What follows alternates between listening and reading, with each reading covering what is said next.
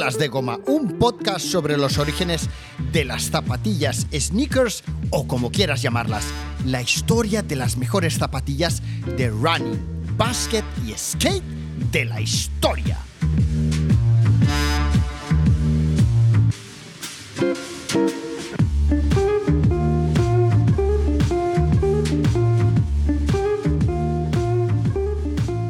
En el 2014, John Appleman se hacía eco de la noticia de la publicación de los tres primeros anuncios Nike que la agencia Waiting Kennedy había conseguido recuperar de sus antiguos archivos.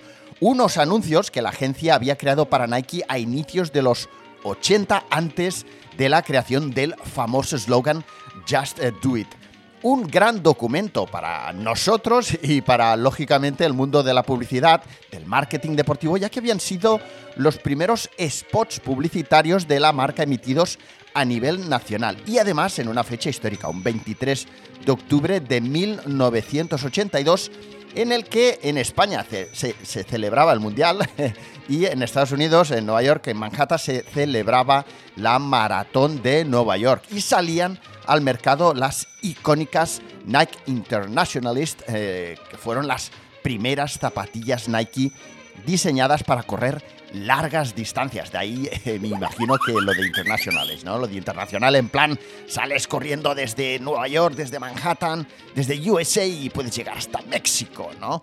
Bueno, pues aquellas tres películas, aquellos tres primeros anuncios fueron encontrados en el archivo de Waiting and Kennedy gracias al trabajo de la documentalista digital de, la agencia Phoebe Owens, el historiador de Nike Scott Dreams y el propio David Kennedy, Dave Kennedy, uno de los fundadores de la agencia Waiting and Kennedy, de hecho el responsable, el eh, ideólogo del eslogan Just Do It, ¿no? Los tres anuncios Nike eh, fueron rodados por Phil Marco Productions, eh, un equipo muy pequeño eh, que rodó estos tres primeros anuncios Nike en tan solo un par de semanas. Los tres primeros anuncios Nike rodados para ser emitidos a nivel nacional en Estados Unidos fueron los siguientes.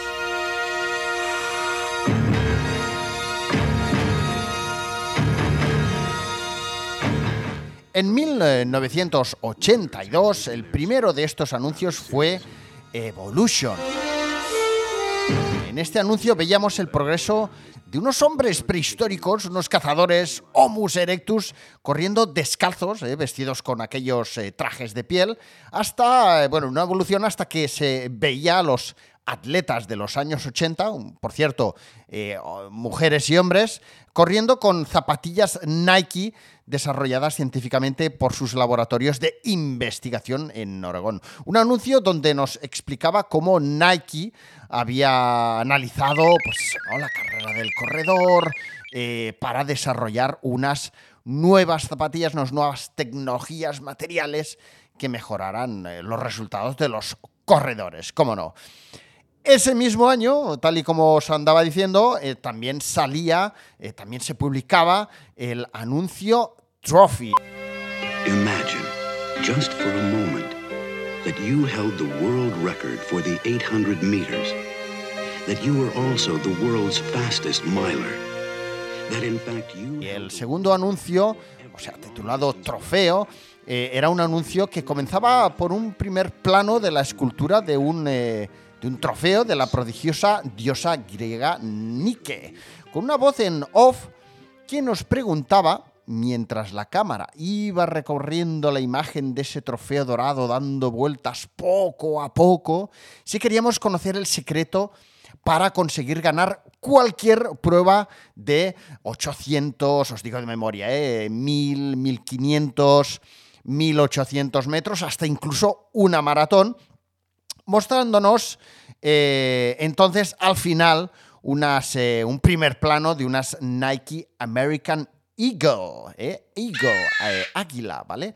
del mismo color, por cierto, que una de las primeras Nike Waffle Racer originales, con los colores, como no, de la bandera americana. Blanco de fondo, azul en algunos detalles y rojo en otros detalles, ¿no? Y mostraban eh, las, las, eh, las, zapatillas eh, las American Racer, porque eran las zapatillas con las que el atleta Alberto Salazar había conseguido ganar la maratón de Boston con un tiempo de 2 horas 8 minutos 52 segundos, su segunda mejor marca en maratón.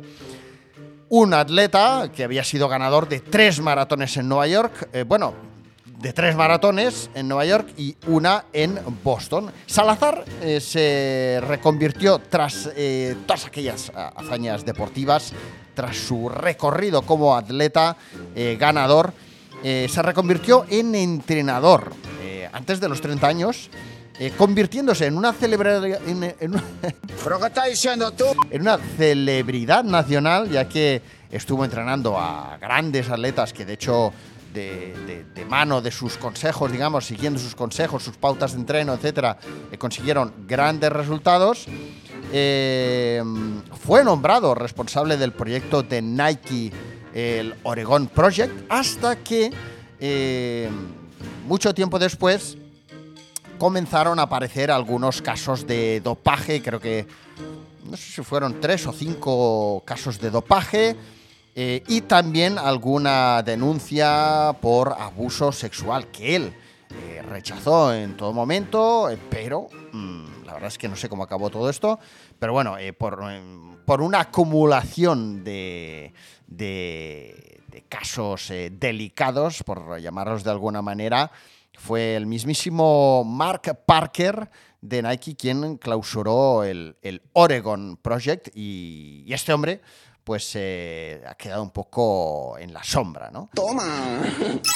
En cualquier caso, aquellas zapatillas eran una de las eh, mm, zapatillas revolucionarias del momento, con eh, algunos materiales eh, inéditos para la época y formaban parte de este segundo anuncio, del Trophy. El tercero de estos anuncios que David Kennedy, Phil Marco Productions grabaron en tan solo un par de semanas fue All Sports. There's only one problem with having a great idea. It just leads to more ideas, one after another.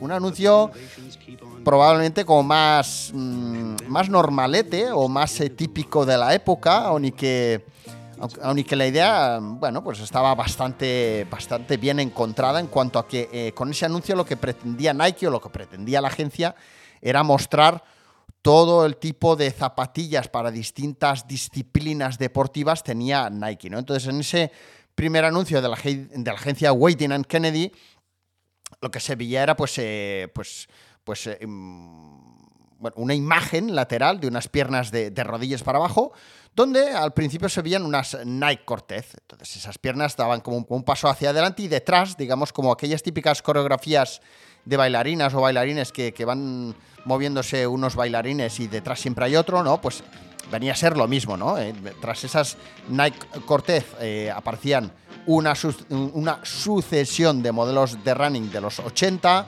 Después aparecían dos pares de, botas de fútbol, primero unas negras, luego quiero recordar unas eh, blancas. Después eh, zapatillas de tenis, de básquet, eh, zapatos náuticos, unas botas outdoor, ACG, las, las míticas botas aquellas marroncicas, y por último unas zapatillas a pies de un, de un bebé, que solo se le veía también como de, cintura para abajo, que pues pasaba caminando por ahí delante de la cámara, ¿no? Frente a la cámara. Una excelente manera, ya os digo, de, pues, pues probablemente dirigirse a un, a un, a un público más familiar, a, todo tipo de consumidores con, con, con este anuncio donde se podían ver diferentes modelos, bueno, los mejores eh, modelos probablemente de la marca en, aquel momento, ¿no? Aquellos fueron los tres primeros anuncios que aquella desconocida agencia de publicidad creaba para la, por aquel entonces, incipiente Nike, aquella marca Nike tan ligada a Oregón, ¿no? En 1987, sin todavía su famoso eslogan, Nike lanzaba su campaña publicitaria Nike Air con la primera canción de los Beatles con licencia para un anuncio de televisión.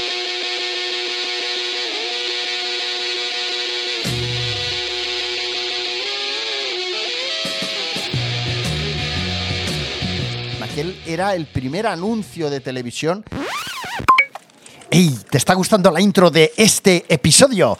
Pues puedes escucharlo de principio a fin haciéndote suscriptor de Suelas de Goma en suelasdegoma.fm barra premium o descargarte tan solo este episodio mediante un pago único en suelasdegoma.gumroad.com suelasdegoma.gumroad.com Venga, tú dale al play que yo voy a seguir eh, creando episodios dedicados a la cultura sneaker, al running, al básquet, al skate, a las tiendas, al marketing deportivo.